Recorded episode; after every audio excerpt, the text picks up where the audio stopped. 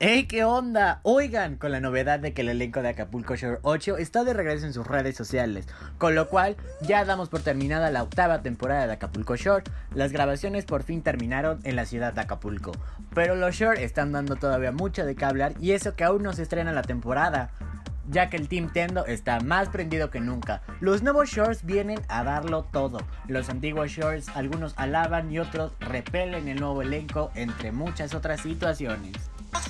Novedad de que ya se acabaron las grabaciones de Acapulco Shore 8, de tal manera que varios integrantes ya se reactivaron en sus redes sociales, por lo que ya hay varias novedades a comentar. Pero primero veamos lo que dijeron los shorts. Se jugó, se ganó. ¡Ahora vamos a la casa, señores!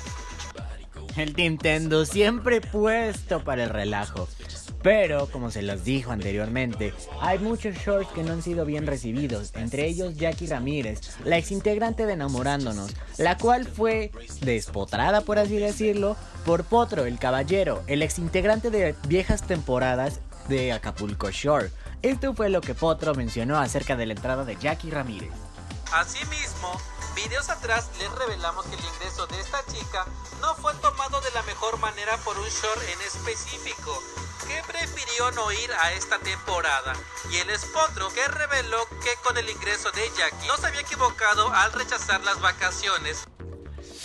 Claramente viene con todo este elenco.